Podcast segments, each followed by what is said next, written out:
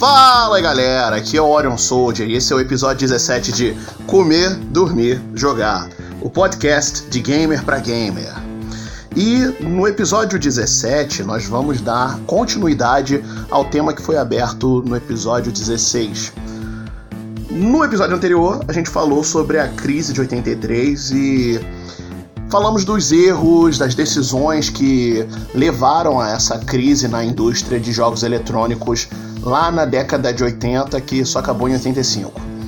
Hoje eu quero falar de decisões, erros na indústria que afetam especialmente o consumidor, porque somos você e eu que consumimos esse produto, os jogos eletrônicos, e somos você e eu que pagamos bem caro por preço dos produtos, por cada coisa que a gente tem que comprar e às vezes acaba vindo algo incompleto, algo que subverteu as nossas expectativas de uma maneira bem errada. Enfim, esse é o tema do episódio de hoje e vamos para um episódio polêmico, hein, pessoal? Vamos lá, vamos nessa!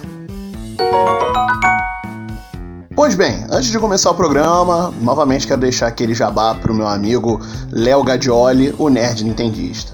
Se vocês não sabem, eu trabalho no podcast do canal Nerd Nintendista, o Cast Nintendista. Lá, junto com Léo Gadioli, o Alexandre Alves, o Crepe, o Thiago Arruaceiro e Tauan Santos. Lá a gente se junta, fala sobre Nintendo, especialmente expressando nosso amor e nossa, nossa afinidade com os produtos dessa empresa. Além disso, temos também a participação especial da querida Natasha Andrade, a esposa do Léo. E é isso aí, pessoal. Não esqueçam de seguir o canal do Nerd Nintendista, que eu sei que vocês vão curtir. E também o canal do Twitch do Alexandre Alves, que agora ele joga Apex Legends. Então, vamos lá, dê uma forcinha. Quem sabe rola um crossover, joga o Apex com o Alexandre. E tamo junto. Vamos lá. Fala pra mim, você, como consumidor, o que, que você gosta quando você oferece dinheiro e não uma quantia de dinheiro barata por um produto que você tem uma antecipação, tá esperando e de alguma forma aquilo te desaponta? Fala pra mim, essa raiva, essa frustração que te faz não querer continuar consumindo produto dessas empresas que fazem isso, que tratam o seu gosto, o seu hobby, aliás, afinal de contas, o seu dinheiro com essa forma de desrespeito e desserviço, vai você querer cancelar, boicotar até. Você não quer nem ter contato, nem mais ver os produtos dessa empresa, nem que te deem de graça, nem que te paguem para consumir esse produto. Enfim, muita coisa errada é feita nessa indústria. Muitos produtos que não são acabados, muitos produtos que são feitos de maneira mambembe e muitas maneiras de acabar extorquindo o cliente de dinheiro a mais do que ele já ofereceu pelo produto. Enfim, essa é a ideia, esses, são esses problemas que eu quero abordar nesse programa de hoje. Já tô até um pouco nervoso, já tô até um pouco estressado, mas porque eu sinto isso e também fico frustrado com tudo isso que acontece, porque querendo ou não, isso me faz desistir de comprar algum produto novo e até de recomendar a tal empresa, produtos da tal empresa. Eu vou até falar aqui, há algumas empresas de jogos eletrônicos que eu passei anos sem comprar jogos dela porque não dá, simplesmente não dá. Eu tive que migrar, procurar coisa parecida, larguei a franquia. Há franquias de jogos eletrônicos que eu não jogo mais, simplesmente abandonei por conta dessas péssimas decisões. É nisso aí que a gente tem que refletir, porque querendo ou não, isso acaba tirando o nosso dinheiro e a gente pode ficar com arrependimento ao invés do que a gente queria para consumir o determinado produto. Então, vem comigo, vamos nessa. Quem entre vocês conhece alguém que é viciado em cassino? que é um apostador compulsivo, ou então alguém que, sei lá, compra raspadinhas na banca de jornal para poder pagar por alguma coisa, tentar ganhar um prêmio, mas apostar, apostar, tentar ganhar um prêmio. De fato, nós temos algo nas, na indústria hoje em dia que, querendo ou não, surgiu em ascensão de nos últimos cinco anos para cá, as famosas loot boxes, que você hum, compra um jogo que não vem com todos os itens, mas aí você vai ter que pagar para ter loot boxes para ganhar esses itens. Olha, eu não sou contra um jogo no qual você não tenha tudo disponível logo de cara, mas precisa desbloquear personagens, skins, armas, todo esse tipo de coisa através de jogar e cumprir objetivos específicos no jogo. Não o que é feito quando você tem um item lá, algum personagem, algum item que você quer, mas você só vai conseguir pagando dinheiro real. Isso é loot box. Porque, querendo ou não, se fosse uma coisa assim, mais direta ao ponto, tipo, olha, você quer tal item? Paga dois reais, paga um real. Que eu já de certa forma acho incorreto, já acho isso meio que um pouco incorreto. Porém, você compra uma caixa que vem um pacote de itens que você não sabe quais itens virão e que simplesmente vão te dar. E se você quiser achar o que quiser, tente de novo, tente de novo, pague dinheiro, pague dinheiro, pague dinheiro. Isso acaba se tornando um problema, causando vício, causando a compulsão, além de ser desonesto tratar o consumidor como, olha, é, você vai sempre querer isso aqui e eu nunca vou te dar. Eu vou deixar para você ter isso por acaso, se você der sorte. Mas até a sorte chegar, vai pagando dinheiro, vai me dando seu dinheiro aí que você, para mim, seu dinheiro é capim. Loot box sim, é um grande problema. Tantos jogos aí que dependem de loot box, como Star Wars Battlefront 1 e 2, Overwatch, todos esses jogos assim que dependem de pay to win. Eu creio que se fosse como um jogo tipo Paladins, que é gratuito, ou Warframe, da mesma forma gratuito, não seria um grande problema. Mas quando você tem um jogo já AAA que é pago e que você dá 250 reais por um jogo, e se você quer um certo personagem, uma certa skin, vai ter que pagar mais uma grana para comprar, comprar item que só vem em pacote, isso é muito errado. Enfim. Algum de vocês aqui assistiram Chaves e viram aquela cena, aquela piada clássica que o Chaves está brincando com um brinquedo, aí vem o Kiko se exibindo, mostrando que tem um brinquedo muito melhor, muito mais moderno, muito mais bonito, que até o Chaves enjoa de brincar porque vê aquela coisa, aquela atitude do Kiko sendo bem boçal, sendo bem bundão e mostrando assim: ah, quer saber? Tá bom, você tem vantagem, fica aí, trouxa. Isso é o que acontece quando a gente tem o famoso pay to win, que são o, as vantagens que você compra por jogos eletrônicos gratuitos que você precisa de um certo item, precisa de uma certa skin que você só vai ganhar se você pagar uma boa quantidade de dinheiro ou se ficar jogando muito, muito, muito, muito, muito, muito, muito, muito, muito, muito, muito tempo. Vou mencionar aqui Star Wars Battlefront 2, que apesar de não ser um jogo gratuito, tem esse pay to win. Que a princípio, Battlefront 2 não ofereceu os personagens da série clássica do Star Wars gratuito e disponíveis nas partidas online no competitivo. Você tinha que ficar jogando uma certa quantidade de horas, que não era pouco tempo, era uma boa quantidade de horas, se eu não me engano, de 30 horas para cima para conseguir destravar um personagem. Ou qual era a outra maneira? Pagando por ele, comprando por ele na loja virtual do jogo, mas sem moeda virtual, sem dinheiro virtual. E sim comprando ele por preço, dinheiro real.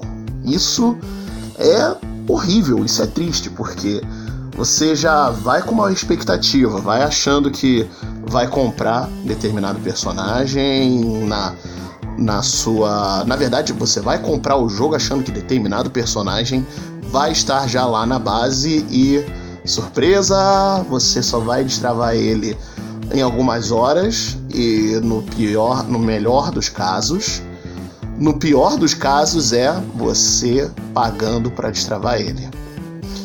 Um jogo que, na verdade, não tem pay to win, e eu até prefiro que não tenha, o Mortal Kombat 11. Você tem infinitas skins, infinita, infinitos acessórios, infinitas maneiras de você customizar o seu combatente favorito. E aí o jogo te oferece, espera aí, ó, você quer essa skin? Você consegue nas Torres do Tempo. Você quer essa skin? Você consegue na cripta. Você quer essa skin? você consegue, se você arrumar determinado item e trocar com o collector. Tá que às vezes achar determinado item, especialmente na cripta, por ela ser bastante longa, há uma dificuldade, mas hoje em dia tem gente que destrincha a cripta e você pode achar o tutorial de como encontrar determinados itens, como encontrar determinados produtos que você queira achar. Porém, e as torres do tempo tornam, querendo ou não, a experiência de jogo divertida, porque você vai ter que jogar, destravar e você ganha prêmios por estar disputando as torres do tempo. Você apenas ganha aquilo que você quer, você ganha muita coisa a mais. Não estou ganhando dinheiro também para falar assim bem do Mortal Kombat, eu apenas acho que essa dinâmica de gameplay funciona melhor do que você olha só que skin maneira, quanto que eu vou conseguir. E só por 50 horas de gameplay ou por 20 reais. É, isso é o famoso pay to win, que no português quer dizer pague para vencer, pague para ter vantagem. É, isso é bem triste. Se você, você para e pensa, a indústria indie ascendeu nesses últimos anos. E eu vou falar um pouco disso em algum outro programa do, da indústria indie. Por quê?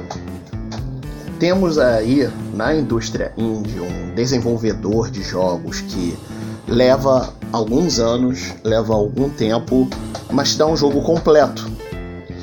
Não estou dizendo que não vem DLCs em jogos indies, mas se você quer um jogo base, uma experiência assim, do tipo, eu vou comprar isso para ter isso, o jogo indie te dá.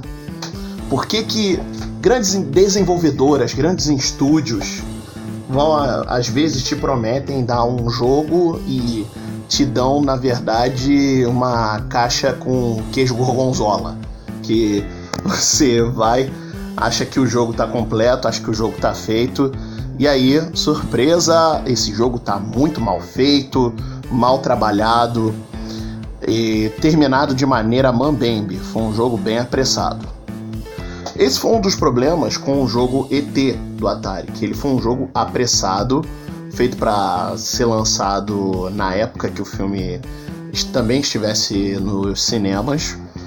E aí o jogo foi apressado a produção e deu no que deu. Porém, a gente vê muitos jogos hoje em dia que infelizmente seguem essa, esse esquema. Até alguns anos atrás, os Assassin's Creed, fora o Odyssey, fora o Origins, eles vieram faltando alguns capítulos que vieram como DLC. O próprio Anthem da BioWare foi um jogo que prometeu, até eu fiquei impressionado com os vídeos dele na E3, VGX.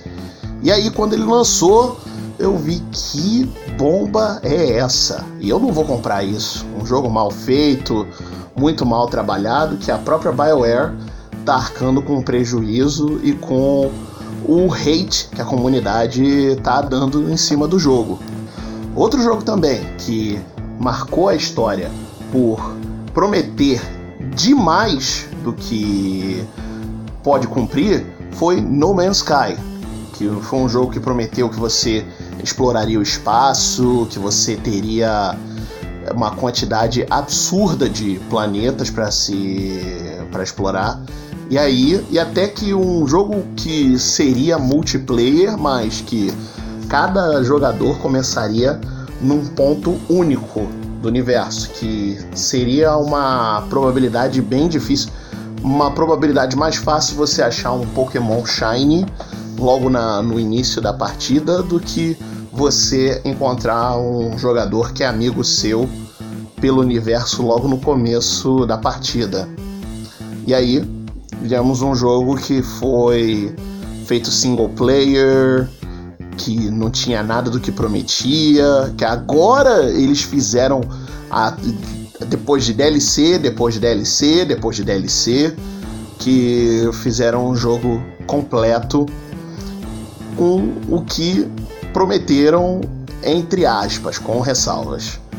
Ou seja, um jogo que é entregue de maneira mambembe, de maneira muito relaxada, subvertendo assim as nossas expectativas. Quem viu o trailer, quem esperou as promessas, viu que não teve nada daquilo. É por isso até que eu admiro a, o que a Bethesda fez em relação ao Doom Eternal, que ia sair no final de 2019, porém eles adiaram para 2020 porque o jogo não estava pronto, não estava ficando da maneira que eles queriam lançar, adiaram o jogo. Eu prefiro assim, um jogo adiado que, e que me seja entregue de maneira completa, que seja um jogo muito bom. Até porque eu gostei do Doom, eu tenho tanto no PlayStation 4 como no Nintendo Switch. E eu tô ansioso para a sequência Doom Eternal, quero que seja uma sequência digna pro jogo que eu já passei e ainda passo horas e horas me divertindo jogando. Então, por favor, me atrasa um jogo, mas não me lance um jogo apressado, feito nas coxas, que, por favor, eu não sou otário. E a grande maioria do povo aqui também não é. Muita promessa, pouca, pouca execução, muito papo, muito papo e pouca atitude. Isso enfurece qualquer tipo de cliente, qualquer pessoa que está esperando algum serviço e percebe alguma coisa assim muito mal feita, muito mambembe. Foi o que a gente recebeu de início, na verdade, a gente, os clientes que compraram a edição do Founders Edition do Google Stadia, que veio cheia aí de problema, prometeu que ia ser jogos na nuvem, você poderia streamar ele em qualquer aparelho que você possa jogar. E aí você recebe algo que ultra aquece o Chromecast que veio com o Google Stadia. Fora o fato de que você tem uma biblioteca de jogos que não são jogos físicos, são todos jogos online e se você cancelar o Google Stage, é o serviço que tem, diga adeus à sua biblioteca e tudo aquilo que você investiu, porque você não vai ter. Fora que você não tem um público que ainda comprou a ideia, que acredite nessa ideia, porque eu tô vendo gente que vai para multiplayer online de jogos do Google Stadia, por exemplo, Destiny 2 e ninguém achou nada. Também a necessidade de uma conexão estável, que aqui a gente no Brasil não tem uma boa conectividade assim. Fora lá fora estão reclamando que a gente que não é, não há essa internet disponível para todos assim, de maneira acessível facilmente. Ou seja, a promessa do futuro, acho que esse futuro vai demorar ainda a chegar. Eu até fiz uma piada no cast Nintendista que eu participei, eu comparei o Google Stadia como a arma que o máquina de combate usa no filme Homem de Ferro 2, que é supostamente um mini míssil Tomahawk que vai derrubar um prédio, toda a potência, mas aí o míssil bate no vilão, cai pro lado e apaga, como se fosse um cigarro jogado fora. Esse é o Google Stadia por enquanto. Esperamos que a Google aprenda com esses erros e corrija essas falhas, porque se elas realmente querem se manter no mercado, se eles realmente querem fazer com que tenhamos uma Netflix dos jogos, no qual qualquer device que você tenha sua conta, você possa jogar com controle do Google Stadia e que você possa rodar de maneira mais livre, tem muito trabalho a ser feito. Ainda há muitas mangas para serem arregaçadas. Esse é um problema de um hardware mal feito e sem potência. É muito decepcionante quando a gente tem um hardware que é entregue dessa maneira assim para o consumidor que tinha tantas expectativas. Muitos dos serviços da Google Pro não vão ser disponíveis até o segundo trimestre do ano que vem. Então, aguardem aí os novos capítulos, porque o que era para vir já esse ano não veio, não veio nem a missa metade do que foi prometido para esse sistema que vai ser a revolução na maneira de jogar. É, é isso aí. E é isso aí, pessoal. Esse foi o episódio 17 de Comer, Dormir, Jogar. Muito obrigado por me acompanhar até aqui. Se você está ouvindo esse podcast pelo YouTube, não se esqueça de inscrever, assinar o canal, deixar ativar o sininho para as notificações, deixa o like, compartilha, vamos divulgando esse podcast. Vocês também podem me encontrar pelo Cast Nintendista, como eu disse, no canal do YouTube Nerd Nintendista.